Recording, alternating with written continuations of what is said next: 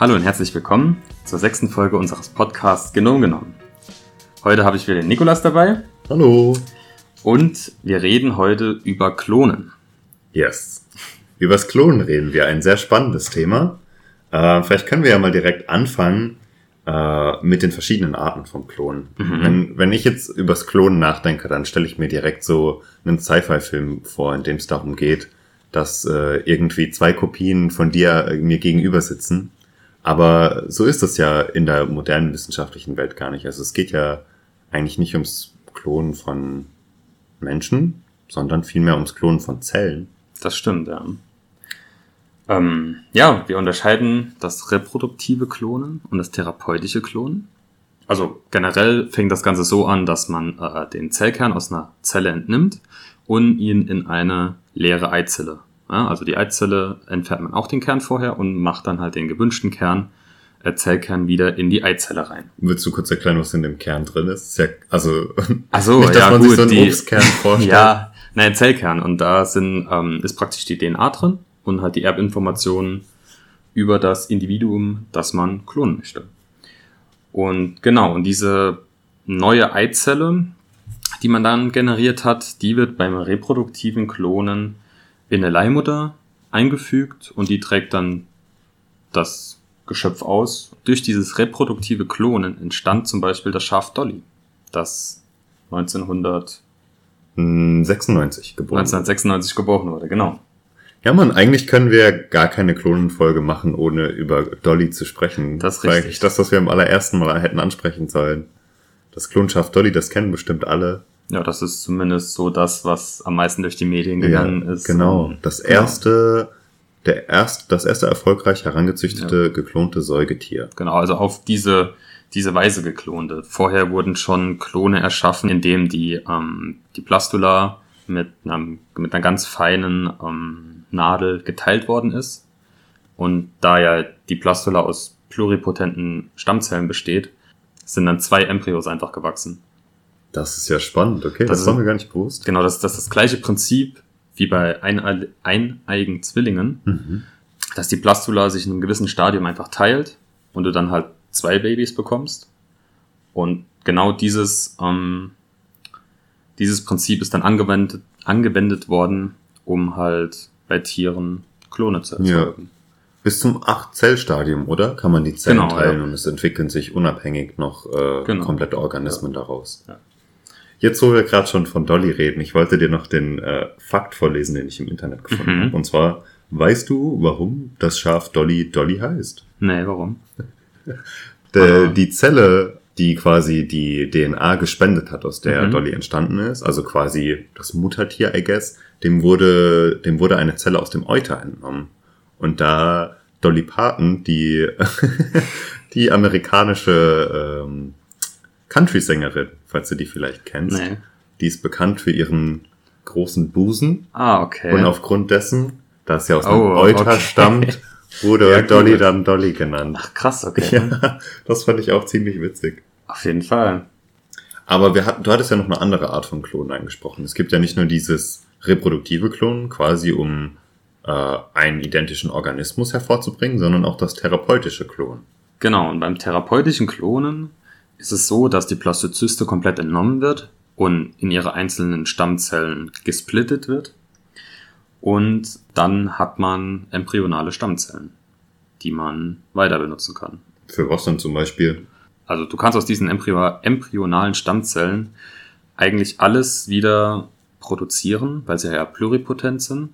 Ja, Der springende Punkt ist ja dabei aber, dass wenn du jetzt zum Beispiel solche Zellen nehmen würdest, die einfach von quasi einem zufälligen Embryo stammen, hättest du ja trotzdem eine Abstoßungsreaktion, Ja, wenn okay, du später gut. dieses Organ dann transplantierst, weil Ja, eben ja. die DNA nicht mit der DNA des späteren Organempfängers übereinstimmt. Genau, das ist ja das Interessante an diesem therapeutischen Klon, weil wenn du da dann Organe herstellst, also dein Körper zeigt dann keine Abstoßungsreaktion mehr auf die, ähm, auf diese Organe, die da herangezüchtet werden. Weil quasi vorher in die Eizelle deine eigene DNA Genau, ja. eingebracht wurde. Genau.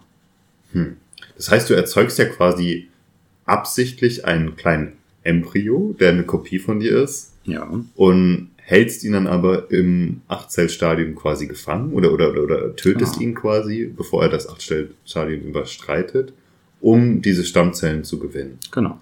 Jetzt ist für mich die Frage, wo, nicht nur für mich, sondern ich glaube für die ganze Menschheit die Frage, ab wann ist man denn ein Mensch und ist das denn ethisch vertretbar, so ein Embryo zu zeugen und dann quasi nur dafür zu nehmen, um Zellen zu bekommen? Ja, I don't know. Also es ist ja auch so, der normale Embryo entsteht ja eigentlich aus einer befruchteten Eizelle. Mhm. Und wenn du jetzt eine Eizelle nimmst, die halt unbefruchtet ist und dort diese DNA von dir, ähm, von dir reinmachst, damit du diesen Embryo erzeugst, ist es dann wirklich eine befruchtete Eizelle, aus der ein Embryo heranwächst? Also du, du machst quasi für das Kriterium, wann ein Mensch ein Mensch ist, ist, dass er aus einer natürlich befruchteten Eizelle entstanden ist. Oder verstehe ich das falsch? So ungefähr. Aber das würde ja bedeuten, dass wenn du diesen Embryo dann implantierst und zu einem erwachsenen Menschen heranwachsen lässt, also du würdest dem, du würdest ja diesen Menschen dann nicht seine Persönlichkeitsrechte absprechen, da bin ich mir sicher, weil der würde ja, trotzdem klar, natürlich. Ja, ja. genauso denken und empfinden wie jeder aus normaler Befruchtung entstandene Mensch. Ja, aber gerade diesem Achtzellstadium ist es ja so, dass dieser Embryo, wenn man es so nennen kann, also die Plastula, die hat ja noch gar keine Empfindung, die hat, also die, die spürt nichts, also die hat ja noch gar keine Eigenschaften, die die wirklich zum Mensch macht. Weißt du? Sie hat halt eine Determinierung. Sie wird zum Menschen. Gut, stimmt, ja, das stimmt. Ähm, das Problem ist, wenn man das Ganze so angeht, dann ist jetzt rein theoretisch jede potenzielle Eizelle oder jedes potenzielle Spermium ein potenzieller Mensch. Nein, in der Hinsicht ja nicht, weil du ja gerade gesagt hast, dass so Wichtige ist, dass sich die Genome vereinen. Also Genau, aus einem ja, ja. Spermium wird niemals ein Mensch entstehen können, weil ihr dazu ein vollständiger Chromosomensatz fehlt. Das stimmt, ja. Aber es hätte ja das Potenzial, wenn es jetzt auf eine Eizelle trifft, dass dann ein Mensch entsteht. Du meinst quasi, wie weit könnte man das Potenzial Richtig. spannen? Ja. Ja, da gebe ich dir auf jeden Fall recht. Ist halt eine schwierige Frage, finde ich. Ich wollte auch gerade nicht so rüberkommen, als würde ich diese Position vertreten. Ich möchte Alles nur versuchen, sie zu beleuchten. ja, Aber selber ich- bei mir. Ich gebe dir absolut recht. Das, äh, also meine Meinung, meine persönliche Meinung geht eher in die andere Richtung. Also ich würde für mich persönlich sagen, dass für mich, keine Ahnung, das ist ein super diffiziles Thema, Mhm. aber das spielt ja auch so ein bisschen in, zum Beispiel in diese Abtreibungsthematik hinein, weil es ja auch oft darum geht, ab wann man jetzt einen Embryo als äh, stimmt, ja. Quasi determinierten und, und, und vollwertigen, in Anführungszeichen, Menschen ansieht. Ja. Ja, ich finde, da spielen halt ganz viele Faktoren noch mit rein, weil du musst halt auch einfach überlegen, bei diesen, bei dieser Klonung, also es hat keine 100% Chance, dass das wunderbar funktioniert. Sehr guter Punkt. Es ist Weil- sogar eine sehr geringe Chance, dass es genau. funktioniert. Ich habe dir mal ein Beispiel mitgebracht. Da gab es nämlich einen Forscher, genau, nämlich Paul Krippenfort. Nicer Name. Ja, der hat nämlich ähm, Kuhzellen, Kuh-Eizellen entnommen und hat versucht, damit neue Kälber zu züchten. Und der hat aus diesen Kuh-Eizellen, ähm, der hat 1154 Kuh-Eizellen transgene DNA eingefügt und da sind nur 16 Kälber draus entstanden. Jo. Und nur ein Kalb davon hatte die komplette transgene DNA. Das muss man überlegen. Das sind einfach der hat im Prinzip diese ganzen Embryos hergestellt, 16 davon sind überhaupt erst angewachsen und nur eins war am Schluss Mhm. wirklich so lebensfähig, dass man ähm, gesagt hat, das hat geklappt, so weißt du? Das war doch auch bei, bei Dolly so. Dass, ich glaube, Dolly ist erst aus dem 277. Ja. Embryo dann letztendlich entstanden. Ja. Und wie du sagst, die Effizienz ist auch heute noch. Die ist zwar ein bisschen gestiegen, aber ich glaube, sie liegt auch maximal bei 10% ungefähr. Und trotzdem ist es ja dann so, dass selbst wenn die DNA aufgenommen wurde, oft diese Embryonen dann in einem späteren Lebensstadium absterben oder nach der Geburt halt irgendwie schwer missgebildet sind oder so. Genau, und was auch noch ein Riesenfaktor ist, diesen Klon, den du von dir erschaffst, diesen Embryo, dem seine biologische Uhr ist ja gar nicht auf Null gedreht. Du übergibst ihm ja praktisch das Alter deiner Zellen und dann hat er nur noch die Lebensspanne, die du eigentlich hättest. Weil diese biologische Uhr quasi durch Veränderungen in der DNA zustande kommt. Genau, das, also jede Zelle hat ja ein, ein gewisses Alter, was sie erreichen kann, mhm. das halt vorgegeben ist, was irgendwo hinterlegt ist in der Zelle. Und dieses Alter gibst du dann diesem Klon weiter. Das war, glaube ich, auch eine Begründung dafür, dass Dolly zum Beispiel so früh gestorben ja. ist. Also die hat ja auch nicht so lange gelebt wie genau. andere Schafe. Und manche sagen, es lag irgendwie an einer, an einer Atemkrankheit, aber diese biologische Uhr ist auf jeden Fall auch ein Argument, das diskutiert wird. Mhm. Ist halt die Frage, ob man die DNA dann irgendwie vielleicht behandeln könnte oder editieren könnte, um das zu verändern. Aber ich finde allein da, allein dadurch, dass man weiß, dass diese Effizienz so gering ist, also was ist das für ein großes ethisches Dilemma, dass du ja, um einen gesunden, klonierten Embryo zu bekommen, eventuell 100 missbildete, aber ja. trotzdem lebensfähige Embryonen in Kauf nehmen musst. Also das ist ja irgendwie... Das stimmt Klingt nicht nach einer guten Rechnung so. Nee, das auf keinen Fall. Das ist auch durch viele Ethikkommissionen durchgegangen und es gibt halt unzählige unterschiedliche Meinungen dazu hm. und keiner ist sich in irgendwas einig eigentlich. Die Gesetzeslage in Deutschland zum Beispiel, die ähm, verbietet die Gewinnung und Erforschung von Embryonen, die nicht der Erhaltung des Embryos dient. Mhm. Das heißt, wenn du diese, diese embryonale Stammzellenforschung betreiben willst, das darfst du nicht an deutschen Embryonen machen. Allerdings darfst du an importierten embryonalen Stammzellen in Deutschland forschen. Okay. Was ich halt bisschen widersprüchlich finde. Schon. Aber wahrscheinlich nur angeht. unter bestimmten Auflagen oder wenn man bestimmte ja, genau. Anträge stellt. Ja. Aber ich finde das Ganze auch wieder schwierig, weil um an Embryonen zu forschen, brauchst du ja Spender.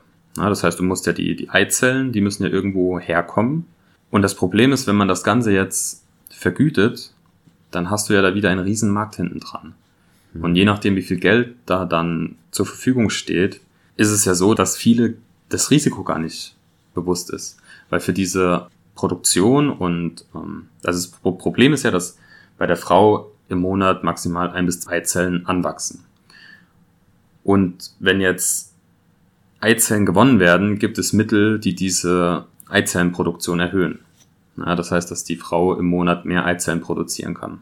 Und die nimmt die Frau dann ein, wenn sie Eizellen genau. spenden möchte, ja. oder wie? Oder? Zum Beispiel, ja. Okay. Das ist auch zum Beispiel so bei künstlicher Befruchtung, werden ja auch ähm, mehrere Eizellen Stimmt. entnommen und mehrere Embryos angezogen.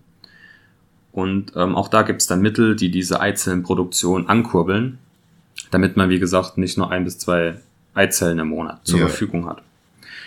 Aber diese Mittel, die da eingenommen werden, die haben halt hohe Risiken und Nebenwirkungen und sind nicht ganz so gesund für den Körper.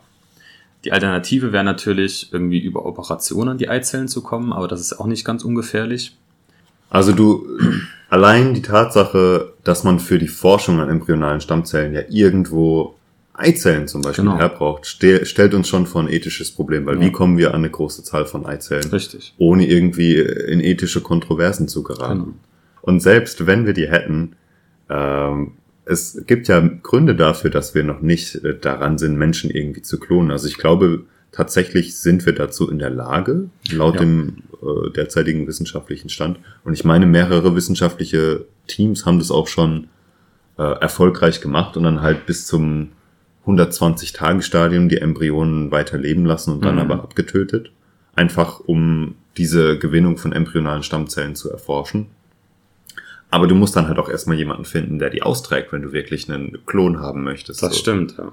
Und wenn du dann wirklich einen ganzen Menschen dir anzüchten müsstest, um nur später an seine Leber zu kommen, dann ist das wahrscheinlich gar nicht so effizient, das, als wenn man nicht einfach so eine Stammzelle nimmt und sich daraus direkt die Leber züchtet. Ja. Aber um diese ganzen ethischen Probleme zu umgehen, gibt es ja noch einen anderen wissenschaftlichen Ansatz, der von Gegnern der Stammzellforschung ja immer wieder hervorgehoben wird, mhm. und zwar dass man auch adulte Zellen mit bestimmten Methoden wieder pluripotent machen kann. Mhm. Also zumindest wieder teilweise dedifferenzieren und quasi in Stammzellen zurückverwandeln. Ja. Und ich glaube, die Gegner sagen halt, es wäre gut, wenn wir einfach an diesem Forschungsansatz festhalten und den weiterverfolgen, anstatt auf die embryonale Schiene zu gehen, in der es halt so viele ethische Bedenken gibt. Ja, weiß ich nicht. Es ist halt, wenn die Forschung soweit ist, dass man wirklich sagen kann, ich kann aus einer multipotenten Stammzelle wieder eine pluripotente Stammzelle machen, dann finde ich, ist das natürlich the way to go, weil dann musst du ja keine Embryonen mehr ranzüchten, um zu töten. Aber ich finde halt, man sollte sich nicht 100% auf das Feld verlassen, weil es steht ja nirgendwo, also es gibt ja keine Garantie dafür, dass das wirklich so funktioniert. Ja. Und die Erforschung von embryonalen Stammzellen, finde ich meiner Meinung, ist halt auch wichtig, weil du dadurch halt auch viele Leben retten kannst. Auf jeden Aber Fall. Wenn das einmal richtig funktionieren Genau, würde, wäre das ja eine bahnbrechende medizinische Revolution. Wobei ich mir da auch schon dann die Frage gestellt habe, wie schwierig muss das sein? Das ist ja quasi eine individualisierte Therapie dann immer, weil du ja für einen Menschen dann speziell ein Organ anzüchtest. Das Mhm. muss ja Unmengen von Geld und Ressourcen kosten. Ich weiß nicht, ob sich die Gesundheitssysteme das überhaupt leisten können oder ob das nicht am Schluss dann vielleicht irgendeiner Elite vorbehalten bleibt oder Das- sowas, weißt du? Ja, das kann natürlich passieren, aber da ist es dann wieder an den Forschern, dass man vielleicht ein Verfahren entwickelt, das einfacher ist und kosteneffizienter ist, Mhm. dass das dann halt der breiten Masse irgendwann zur Verfügung steht. Ja, da hast du recht. Das wäre auf jeden Fall, ich, ich kann mir das noch gar nicht so richtig vorstellen in einer Zukunft, in der man quasi seine Organe ein- einfach ersetzen kann. Ja, also, aber da wird es wahrscheinlich drauf hinauslaufen. Krass. Und das Krasse ist ja, in Großbritannien, ich weiß nicht, ob du das gelesen hast, aber in Großbritannien ist ja die Forschung an menschlichen Embryonalzellen erlaubt. Und in Großbritannien darf man die Embryonen bis zu einem Alter von 14 Tagen halten und die Stammzellen daraus gewinnen und dann müssen die abgetötet werden. Okay. Und was ich krass fand, in Großbritannien ist die Herstellung von Chimären erlaubt. Das heißt, du Das musst holst du erklären. Chimäre entstehen, indem du eine tierische Eizelle holst und menschliche DNA dort einfügst. Okay. Da du die DNA vom Mensch in die tierische Eizelle machst, hast du nur 0,1% Tier, 99,9% Mensch. Ja? Und das wird zum Beispiel als Ansatz benutzt, um halt keine menschlichen Eizellen zu benutzen, sondern die halt dann aus Tieren zu gewinnen. Aber da fragt sich, also da stellt sich halt auch wieder die ethische Frage, es ist im Prinzip ja das gleiche wie beim Mensch. Schon. Also, da, Ob das dann wirklich die bessere Alternative ist, I don't know. ich finde das auch sehr, sehr, sehr, sehr, sehr problematisch, weil ich auch jetzt gerade bei diesem Thema Klonen wurden oft die Tiere dann als weniger ethisch problematische äh, Variante angeführt und ich, ich weiß nicht, was ich davon halten soll. Also zum Beispiel auch diese ganzen äh, Trends jetzt in Südkorea oder China, dass da wirklich in großem industriellem Maßstab geklont wird, also Ja. da richtige Fabriken sind und da auch ähm, Tiere für andere Zwecke geklont werden. Also ich habe auch schon gelesen, dass da Haustiere geklont werden, Das habe ich auch dass gelesen. da ja. irgendwelche Tiere aus Film und Fernsehen geklont Mhm. werden, einfach weil die Menschen quasi mit diesem Tier groß geworden sind, dieses Tier feiern und wenn das Tier stirbt, wollen sie mehr von dem Tier sehen ja. und erschaffen dann quasi einen Klon und erhoffen sich, dass der genauso ist. Und teilweise bezahlen dann Privatpersonen da mehrere 50.000 50.000 Dollar, nur um ihr Haustier zum Beispiel geklont zu bekommen. Und ich weiß nicht, also da würde ich doch, da würde ich doch eher mal an der Psychologie ansetzen und versuchen, irgendwie die allerdings, ja. Beziehung zum Tier ein bisschen zu verändern und gesünder zu machen, anstatt sowas voranzutreiben. Das fand ich echt erschreckend. Ja, ich habe auch von vielen Firmen, auch in der USA gelesen, ähm, dass die für kommerz kommerzielle Zwecke dann, wie gesagt, auch die Haustiere klonen lassen. Und die haben zum Beispiel auch den Spürhund Tracker geklont, der bei 9-11 die letzten überlebenden Menschen in den Trümmern gefunden hat. Und haben auch irgendwie fünf oder sechs Kopien hergestellt und die sind auch jeweils für 100.000 Dollar verkauft worden. Yo. Und ich finde es halt kritisch, wenn man diese Technik dann so einsetzt, dass daraus Profit geschlagen wird, weil man halt eigentlich die Forschung für einen guten Zweck antreiben sollte. Und solche Themen, finde ich, sind halt einfach, oder solche Aktionen, die zeigen halt auf, dass die Menschheit im Prinzip noch nicht bereit dafür ist. Weißt du? Schon. Ich, ich min- finde, das insbesondere zeigt ja halt auch noch wieder das Verhältnis, in dem Mensch und Tier zueinander stehen, immer Ja. noch, weil Menschen es halt gewohnt sind, Tiere zu züchten und so Ja. zu optimieren, dass sie halt den menschlichen Zwecken und Bedürfnissen entsprechen. Und ich meine, dieses Klonen ist ja nur eine krasse Form von, ich möchte genau diese Züchtung exakt nochmal haben. Genau. Da bin ich übrigens auch drauf gestoßen, dass ja wir haben jetzt die ganze Zeit von tierischen Organismen geredet, aber im Pflanzenreich ist ja Klonen eigentlich gang und gäbe. Also zum Beispiel die ganzen Pflanzen in den großen Monokulturen, Kartoffeln, Mhm. Bananen, alle großen Nutzpflanzen sind eigentlich Klone und Echt? stammen von einer identischen Mutterpflanze ab, weil du natürlich deine Pflanzen über die Jahre hinweg hochgezüchtet hast Mhm. auf bestmöglichen Ertrag, bestmögliche Resistenz und so. Und wenn du die dann geschlechtlich vermehren lässt, dann kriegst du ja wieder ge genetische Varianz rein und wieder Pflanzen mit kleineren Früchten Stimmt, und so. ja. Und da lohnt es sich einfach am meisten einfach zehntausende Klone von einer Pflanze zu machen und auf ein Feld auszubringen, weil die sich alle gleich verhalten werden. Aber halt dementsprechend anfälliger sind, zum Beispiel für Krankheiten oder so. Ja. Weil sich, weil es eben keine genetische Varianz gibt, die sie davor schützen könnte. Ja, I don't know. Es ist ein kompliziertes Thema. Und was ich zum Beispiel auch richtig krass fand, was ich gelesen habe, wir haben ja viele Tierarten, die mittlerweile ausgestorben sind. Und Forscher wollen jetzt dieses Prinzip, dass man einen Zellkern in eine Eizelle einbringt, benutzen, um Tierarten, die ausgestorben sind, wieder zum Leben zu erwecken. Ein Projekt da ist das Wollmammut, Das Weil- Wollmammut. ja. Weil ähm, ganz viele Exemplare gefunden worden sind im Eis, die so gut konserviert sind, dass da zum Teil noch Haare gefunden worden sind. Das einzigste Problem, was man hat, ist halt, dass die DNA in diesen Haaren über die Jahre halt zerstückelt worden ist und man nicht wirklich weiß, wie 100% die DNA aussieht. Aber die Forscher haben das jetzt geschafft, diese DNA vom Mammut nachzubauen. Und jetzt ist halt die Aufgabe dann erstmal eine, einen funktionierenden Zellkern zu generieren, dort die DNA reinzupacken und dann könnte man die Zelle samt den, äh, den Zellkern samt DNA in eine Eizelle einpflanzen, diese Eizelle in den Elefanten transplantieren. In den Elefanten. Ja, das ist ja das, was dem Mammut am nächsten kommt. Okay. Und die Elefantenkuh würde dann dieses Mammut austragen. Und dann hätte man diese Tierart wieder zum Leben erweckt. Und da frage ich dich jetzt, wieso? Wozu?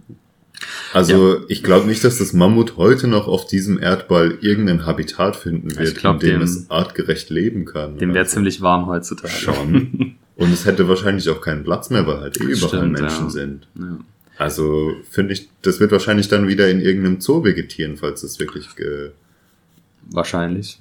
ja, super. Das ist wieder das, der, der Egoismus der Menschheit.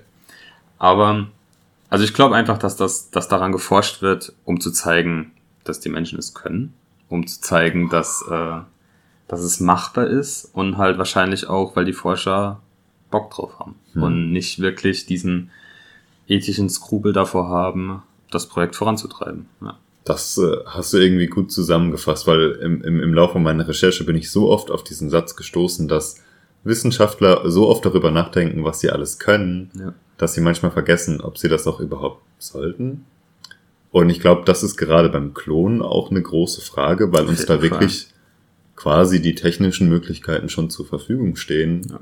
Oder wir zumindest am Beginn dieser Zeit sind und uns jetzt fragen müssen, wollen wir das alles? Brauchen wir das? Das stimmt, ja. Boah, aber das ist eine schwierige Frage auf jeden Fall. Ich meine, wir können da keine ethische Antwort finden. Das stimmt, ja. Und wie du schon gesagt hast, auch wenn da 3000 Komitees sich treffen, finden die wahrscheinlich auch keine Antwort. Hm. Ich habe hier noch was zur Lebensspanne, äh, weil wir ja vorhin gesagt haben, dass generell klon, klonierte Organismen quasi äh, eine geringere Lebenserwartung haben als natürlich befruchtet entstandene. Mhm. Aber daran wird in chinesischen Laboren eifrig geforscht, damit Ui. man auch, äh, da ging es tatsächlich darum, den Nahrungsmittelbedarf in China zu Ach, krass, okay. decken, weil halt immer mehr Leute in China dem Mittelstand angehören und sich Fleisch leisten können Mhm. und dadurch auch immer mehr Fleisch konsumieren Ja, und die okay. konventionellen Betriebe das halt nicht mehr decken können und es deswegen diese Klonfabriken gibt, um halt das leckerste und saftigste Fleisch von den besten Schweinen halt immer wieder zu reproduzieren. Das ist aber halt auch wieder Oh, ethisch sehr fragwürdig. auf jeden Fall. Und da forschen die halt daran, quasi für diese klonierten Tiere eine genau gleiche Lebenserwartung herzustellen. Okay. Aber es zeigt sich halt immer wieder, dass äh, Klonorganismen einfach nicht so genetisch fit sind wie normal variabel entstandene Organismen, weil halt diese genetische Varianz fehlt. Hm. Und deswegen ist auch Sex und geschlechtliche Vermehrung einfach so ein essentieller Vorgang, der in fast allen Spezies passiert. Eigentlich- Würdest du, würdest du, äh, würdest du in den Jurassic Park gehen, wenn es ihn gäbe? Ich weiß nicht, also im Prinzip ist es ja wieder das gleiche wie ein Zoo. Und ich bin sowieso nicht der Fan von dem Konzept Zoo, weil halt die Tiere in relativ schlechten Bedingungen gehalten werden und wieder ihres Willens ähm, eingesperrt sind. Aber ich fände es halt auch schon auf der anderen Seite faszinierend, ausgestorbene Lebewesen nochmal zu sehen. Alter, auf jeden Fall. Das klingt super faszinierend, da hätte ich Ja. auch ultra Bock drauf. Aber, Aber- nur, wenn die Sicherheitsstandards so sind, dass die nicht ausbrechen können. Ja, und wenn sie halt möglichst frei leben können. Das Also, stimmt, genau, ja. Keine Ahnung, danach denke ich mir dann auch immer, es ist ja voll weird, jetzt als Mensch das Bedürfnis zu haben, sich irgendwas anzugucken. Und deswegen erschafft man ein neues Lebewesen. So. Ja, das stimmt. Ja. Das sollte man eigentlich der Natur überlassen. Auf jeden Fall. Ich meine, es gibt ja auch einen natürlichen Aussterbeprozess von jeder Art und keine Art lebt ja ewig Richtig. Und dementsprechend, Außer der Mensch. ja, warte Der mal ab. wird ewig leben. Wart mal ab. der schafft das von ganz allein. Ich glaube, der, der auszurotten. Mensch ist die einzige Art, die denkt, dass er vielleicht ewig leben Das kann wird. sein, ja.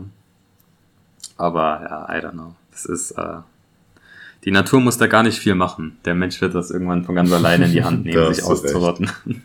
Ich meine, er wird halt die Natur so kaputt machen, dass er halt keine Ja. Chance mehr hat, hier zu leben. Dann gehen wir auf den nächsten Planeten und zerstören den. Nice. Keep it rolling. Das Universum wird da unsicher gemacht.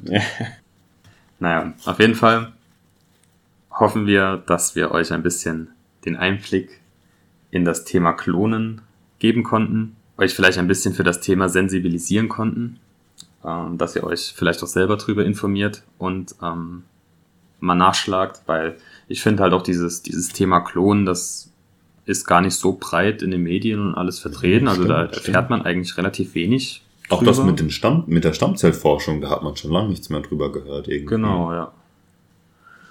Und ja, würde ich sagen, beenden wir an der Stelle die Folge. Yes. Ähm, schön, dass ihr wieder eingeschaltet habt. Ja, fand ich auch. War wie immer sehr schön mit dir zu quatschen. Auf jeden Fall. Und dann hören wir uns, wenn ihr Bock habt, beim nächsten Mal, würde ich sagen. Ciao. Ciao.